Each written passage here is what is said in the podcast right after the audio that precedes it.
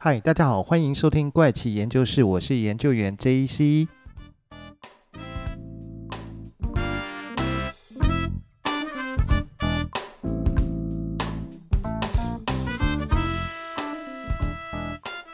嗨，大家这周过得好吗？那在开始这集的节目前，要先说一下，本集的节目是成人话题，儿童不宜哦。所以如果还没有成年的听众，那这一集可能要先请你略过。那如果你确定你成年了，那你可以继续收听这一集的内容。那这一集其实要跟大家分享的主题是什么呢？这一集其实要聊的主题是一个十一岁的国小女童啊，她竟然杀死了自己的同学。可是后面的发展却是非常的出人意外，那到底是一个什么样的事件呢？而且还是十一岁的国小女童，为什么会这么残忍的把自己的同学给杀害了？而在杀害以后，没想到竟然被漏搜出他的长相跟姓名啊！所以其实这件事情，他的名字是完全的被曝光，他的个人资料是完全的被曝光。但是呢，我在本集还是会以代号来称呼他，我不会去揭露他的一个真实的姓名。好，那到底是怎么样的一个故事？其实它是发生在日本的一个凶杀事件，那是发生在二零零四年六月份。在呃日本曾经发生一起非常呃轰动日本社会的一个凶杀案件，它就是叫做佐世保小学生杀人事件。死者是一名小六的女童，加害者也是一名小六的女童。那当时呢，他呃死者是被他的同学啊残忍的拿起刀子往他的脖子刺啊。那在痛苦了十五分钟之后，因为失血过多而身亡。那最后的一个调查结果发现哦，没想到他只是为了一个非常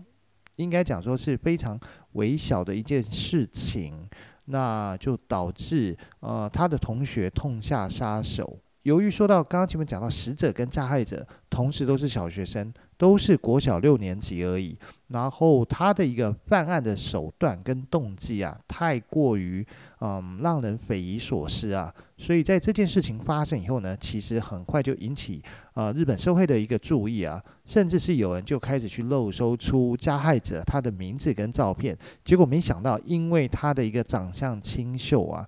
倒是意外的就被很多人在网络上追捧，反而成了。一个当时的网红，那甚至出现了一些所谓以他为主角的一个同人漫画，所以呢，这整件事情的发展整个是非常的奇怪，好像说，诶，你做错了事情，不但没有说被大家给所谴责，这个社会所谴责，反而还成为大家崇拜的一个偶像。一个对象啊，不能讲偶像，崇拜的一个对象，整个是扭曲事实啊，导致最后日本政府不得不重新讨论说，对于青少年犯罪跟犯罪的一个刑责问题，到底要该怎么去处罚？到底是说，呃，要在既有的这个年龄以上才要接受所谓的刑责问题，还是说要把这个年龄往下调呢？好，那回到故事来讲。好，那在分享这起悲剧的一个故事之前呢，我们先来看看维基百科上面他是怎么说这件事情。在维基百科上面，它的描述是它的一个背景呢，其实是发生在被害者跟少女 A。对，接下来我都会用少女 A 来称呼这个加害者。虽然她现在其实是已经成年了，但是她在犯案的当时，她还是十一岁的一个国小女童。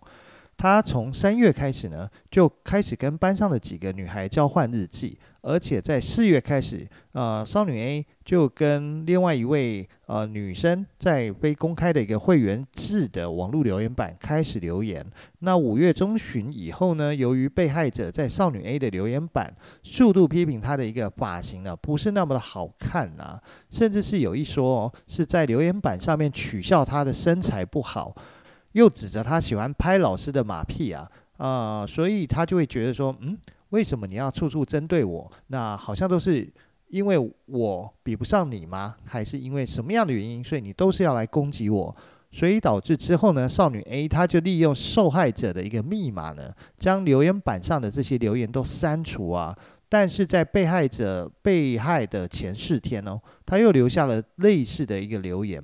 由于少女 A 呢，平常喜欢看的书呢是高见广树的小说《大逃杀》，其实这部呃《大逃杀》呢有被改编成漫画，还有电影。它其实讲就是说，呃，一群高中生他们会全班被政府放到一个无人岛上面去。它的游戏规则就是你们必须自相残杀，最后留下来的这一个人才可以活着回到日本社会上面去，当然他会有一些奖励啦。可是呢，如果你们这些人都不采取任何的行动，就会被处罚，那甚至是会被猎杀之类的。所以它其实是一个蛮扭曲的一个故事内容。还有大石贵小说的《咒怨》，那相信《咒怨》应该很多听众都看过这部电影吧，或者是也曾经看过小说，像我就曾经看完他的小说，他的一个一系列的小说啊。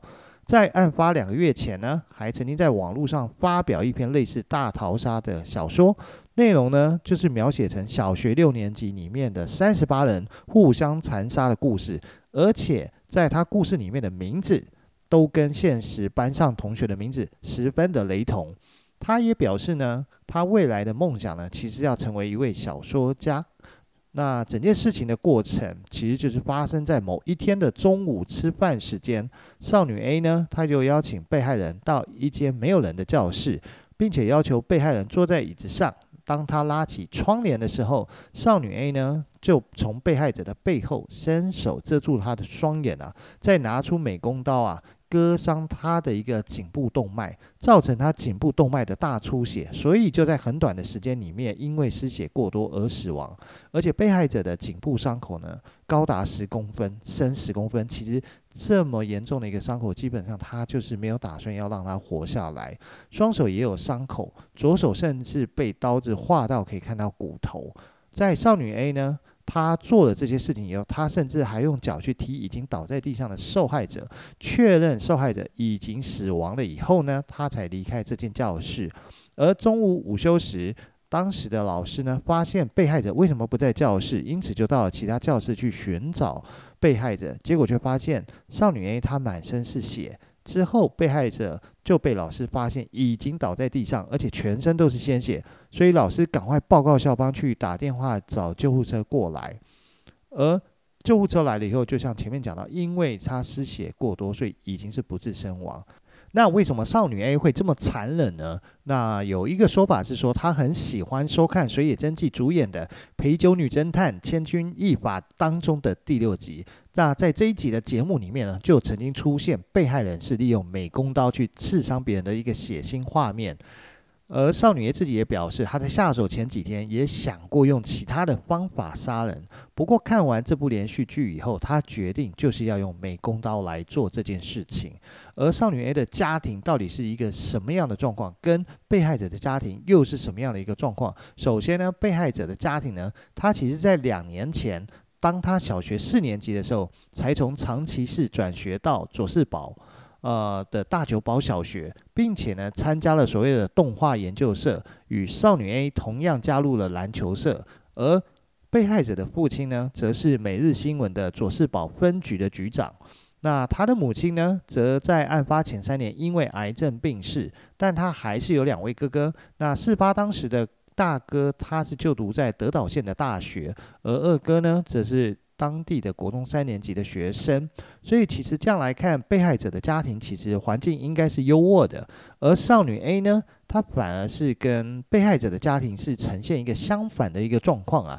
少女 A 她的家庭是由祖母双亲还有姐姐一共五个人所组成，她的爸爸呢，就是从小是一个养子的身份，可是就是为了要安排做她妈妈的老公的这种身份，那曾经在礼品店工作。呃，由于少女 A 两岁时曾经罹患脑梗塞，那所以在复健完成之后呢，她的爸爸就改从事其他行业，像是曾经从事过保险业或者是物流工作等等。所以呢，少女 A 从小就是由祖母代替父母亲把她给养大。但是最终的一个法院的裁决，对于少女 A 的判决是怎么样？因为当时她才十一岁啊，是小六的。一个年纪而已，所以在二零零四年的九月十五号，由长崎家庭裁判所啊历时三个月啊，经过鉴定了少女 A 的一个精神状态，经过讨论后，法院宣布啊，因为他们鉴定出来少女 A 患有雅斯伯格症啊，那其心智啊受到了一定的干扰，所以呢，决定限制少女 A 的行动自由达两年呢，并移送至栃木县的国立鬼怒川学院啊。这里其实是一个提供十四岁以下未受到刑事处罚的女性未成年人住院治疗的一个机构啊。但是呢，到了二零零六年，就是两年时间过后，法院呢认为他的一个。治疗的计划并没有完成，所以在延长了两年，一直到了二零零八年，其实就是他一共接受了四年的治疗跟四年的行动自由被限制以后呢，他才被释放了。那这件事情最后面发生的是哪些影响啊？对整个日本的社会其实产生了非常多的影响，包括说呢，其实他们要强化学校里面的辅导员的一个配置，重新评估呢对网络行为上面的道德教育的呃实行，还有短时间内他们停止播送。暴力相关的内容跟呃节目跟剧集啊，同时呢，他们也调查校园里面发生暴力行为、霸凌行为这件事情跟有关人士的一个道德教育的一个重要性，甚至呢，他们因为发生这个案件呢，在日本社会发生了很多模仿案件啊。那在这件事情发生之前呢，其实未成年的犯罪没有那么严重，可是，在之后呢，就是发生这件。这个案件之后的未成年犯罪年龄呢，其实很明显的有一个下降的趋势啊，所以日本政府在二零零七年呢，他们就修改了他们的少年法，移送少年院的年纪哈，从十四岁以上修改到十二岁以上就可以送到少年院去。那甚至修法后对年龄的宽松用词，实际上会达到说十一岁你犯罪，我们也会移送你去少年法院这件事情。呃，但是后面呢，媒体。在网络上挖出了少女 A 的真实姓名哦，就日本法律规定，其实不能公开未成年的犯罪者姓名。其实这件事情不只是日本政府啦，那相信很多国家的政府应该都对于未成年犯罪者是有一定的隐私保护这件事情。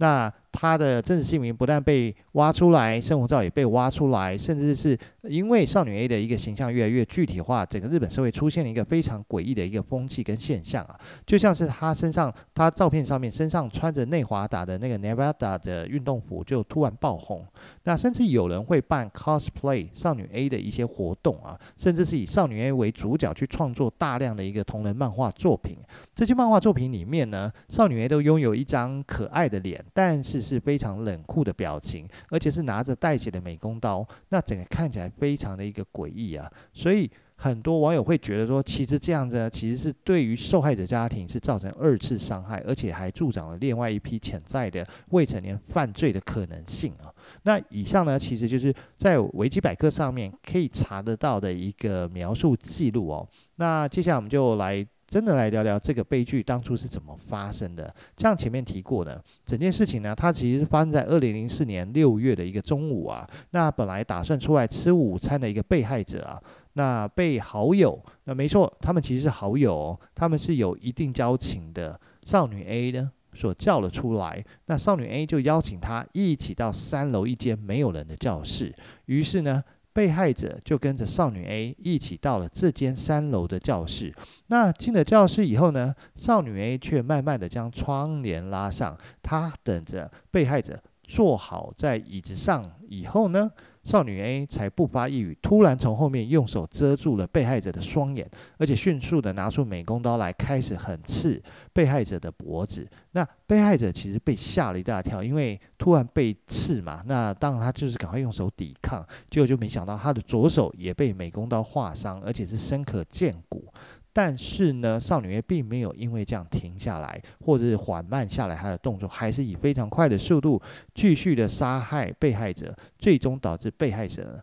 他就痛苦的倒下。而少女 A 呢，她就这样子冷眼的在旁边看着被害者倒下，而且大量的鲜血从被害者脖子流出呢，她就。等到他一动也不动，差不多十五分钟后，为了确定他是不是真的死了，他还决定说用脚去踹踹看他的这个曾经的好友啊。那一直到他这位曾经的好友一动也不动，他确定他真的死了，那他才离开这间教室。而且他完全不在乎自己是不是刚杀过人，而且身上都还沾满了这位好朋友的鲜血啊。就这样大摇大摆的走回自己的教室啊，还对看到他全身是血吓傻的老师说：“这不是我的血，不是我的。”然后用手指着刚刚行凶的教室，那很镇定的跟惊慌失措的老师说：“叫救护车吧，那个被害者已经死了，而且呢，我刚刚有确认他已经死了。”那结果呢？当然就是老师赶快叫了救护车嘛，因为学校突然死了一个人，而且另外一个人身上沾满了鲜血啊。所有的其他学生跟老师呢，整个都惊慌失措，整个学校就是大乱。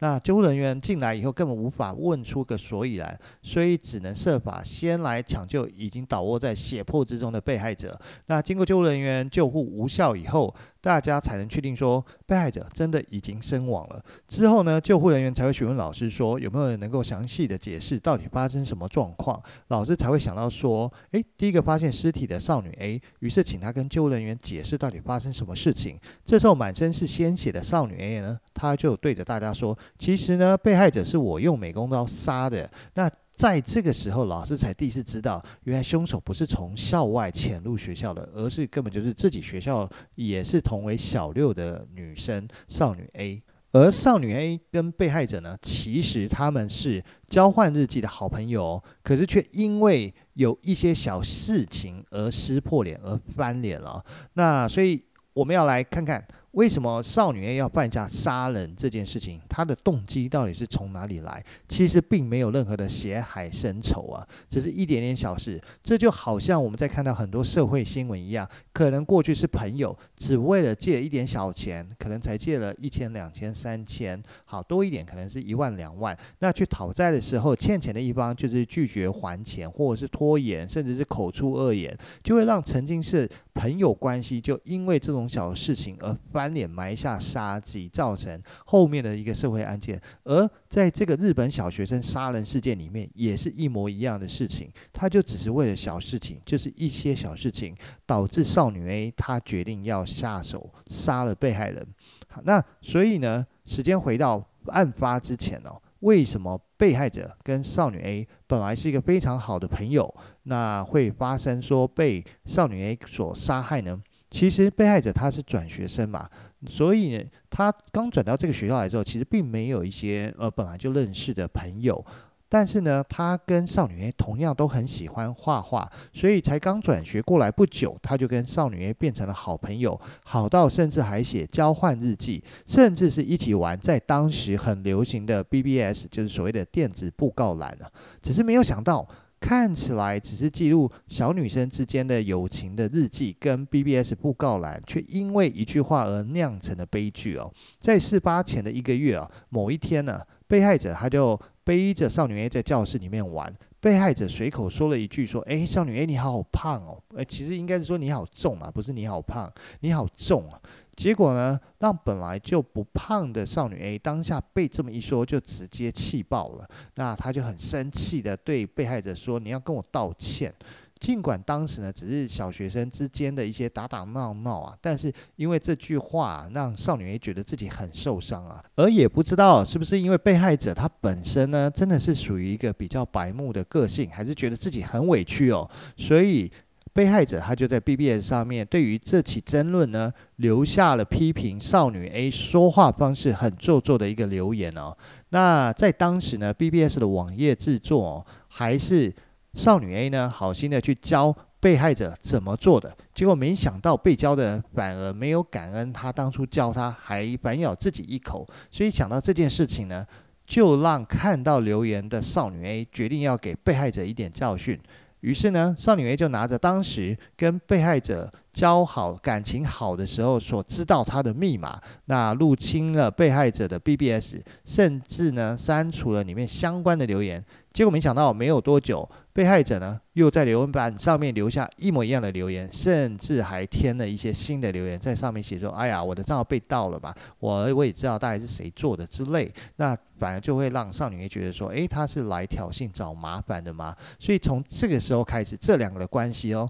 大概已经发生变化，甚至是少女 A 就开始去心里面可能觉得非常的不舒服啊，那觉得说他根本不是我的朋友，也不是我的好朋友，要不然他根本不会因为这样子就这样子来找我的麻烦。那所以少女就从这个时候，他就开始决定说，他要去做一些计划。那除了他要再度去入侵被害者的 BBS 以外呢，他也决定说，我要直接把他账号整个删除，我不要只是进去删除他的留言，我把他的账号删除，让他无法再留言。但是呢，当时的事情并没有因为他删除他 BBS 账号就结束。由于当时的小学女生很流行玩一件事情，就是所谓的交换日记啊。曾经有看过类似像小丸子这样的一个卡通啊，应该也可以发现说，在里面小丸子跟小玉啊，他们甚至也曾经有类似这样交换日记的一个行为啊，所以。在被害者跟少女 A 呢，他们在当时呢也有跟着小学女生流行的这个交换日记，这个当呃当时的一个热潮，他们也一起玩起了交换日记这件事情。而交换日记的玩法就是很简单，其实就是把当天的一些流水账记录下来，那隔天交给下一个人，那再慢慢再回到自己身上，就是这本书日记再回到自己手上的时候，他就可以看看别人他发生了什么事情。那只是说呢，少女 A 很喜欢在交给下一个人的时候，在日记上面写下 next o o o。那不过这个写法其实也不是少女 A 独创。所谓的 next o o o，其实就很像说，嗯，如果大家曾经看过一部美剧叫做《Gossip Girl》，叫《绯闻女孩》，他们里面就很喜欢写在最后面结束的时候写。X O X O，其实它的意思就是亲亲抱抱，也是就是一种当时一个呃女生之间的年轻女性之间流行的一个可能类似说用语缩写用语或者是代码一样的意思，所以这个 Next O O O 其实也是一样的意思啦。不过呢，不确定说少女她是自己不知道，还是真的很喜欢这句的英文哦。某一次其他人在交换日记上面也写下 Next O O O 以后呢，马上就引起少女 A 极度的不满。跟生气啊！当轮到少女 A 的时候，她直接就在交换日记本上面写下说：“诶，以后呢，其他人禁止使用 next 这样的一个词哦，不要随便给我偷用这件事情。”哦，这句话，那从这件事情呢，其实也不难看出少女 A 她其实有非常强烈的一个自尊心啊。结果没想到呢，少女 A。请其他人不要来使用 next 这句话呢，又被被害者给打脸了。被害者他冷冷的提出反驳说：“其实 next 这个字本来就是英文啊，呃，所以它就不是你原创的啊，所以大家当然都可以使用啊，这根本没有一个所谓的抄袭，对不对？”那当下本来还沾沾自喜的少女 A 当场就被被害者给洗脸了。那没想到说，被害者之后还跟其他的同学偷偷说不想要再跟他玩交换日记了。于是呢，被少女 A 知道了以后，他就觉得说，不但被害者洗他脸，而且还有之前发生的那件 BBS 上留言板的事情，决定让少女 A 他要做出一件事情，他要让被害者从这个世界上被消除掉。于是一个月后，他就采取了他的行动。但是为什么少女会痛下杀手？根据分析说，哈，由于被害者的父亲是每日新闻佐世保局分局长啊，经济能力本来就比较好，家里的环境本来就比较好，所以被害者呢，他就很容易拿到很多新的一些小东西。举例来讲，可能是当时呢，就是拥有一盒新的彩色笔，一个新的铅笔盒，还是一个卡通的橡皮擦，或者一些其他的小东西，就能够让他在。班上的一个地位呢，就自然的提高，因为大家看到哇，被害者有这些小东西，是不是想要过来也看一看、摸一摸，甚至是玩一玩，跟他借一下，所以大家就会来讨好他嘛。慢慢的，他就成为众人中的焦点了。反而是少女 A 呢，她的各项本来就内向，穿着又男性化，而且需要常常回家照顾生病的母亲啊，所以跟班上同学的感情本来就没有很好，那反而就会受到所谓的主流派的学生同学啊，那所疏离啊，因此呢，内心就种下这个嫉妒的种子啊。那到底为什么会养出少女 A 这样的一个怪物呢？根据警方调查发现哦。少女 A 一直生活在距离学校比较远的一个山边的小村啊，父母觉得她很孤单啊，所以就省钱买了一台电脑让她使用啊。可是后来警方在查阅少女 A 的一些电脑使用记录以后，才发现她很喜欢去浏览很多残忍主题的网站啊，那或者是阅读血腥的线上小说，甚至是崇拜连续杀人犯。那也迷恋一款叫做《红色房间》的动画。那这部动画其实也是一些属于比较猎奇内容动画。而少女 A 也自己表示，因为她看了电视剧，才决定用美工刀作为凶器来杀人啊。所以事实上，少女 A 除了喜欢这种可能偏血腥的小说，崇拜连续杀人犯，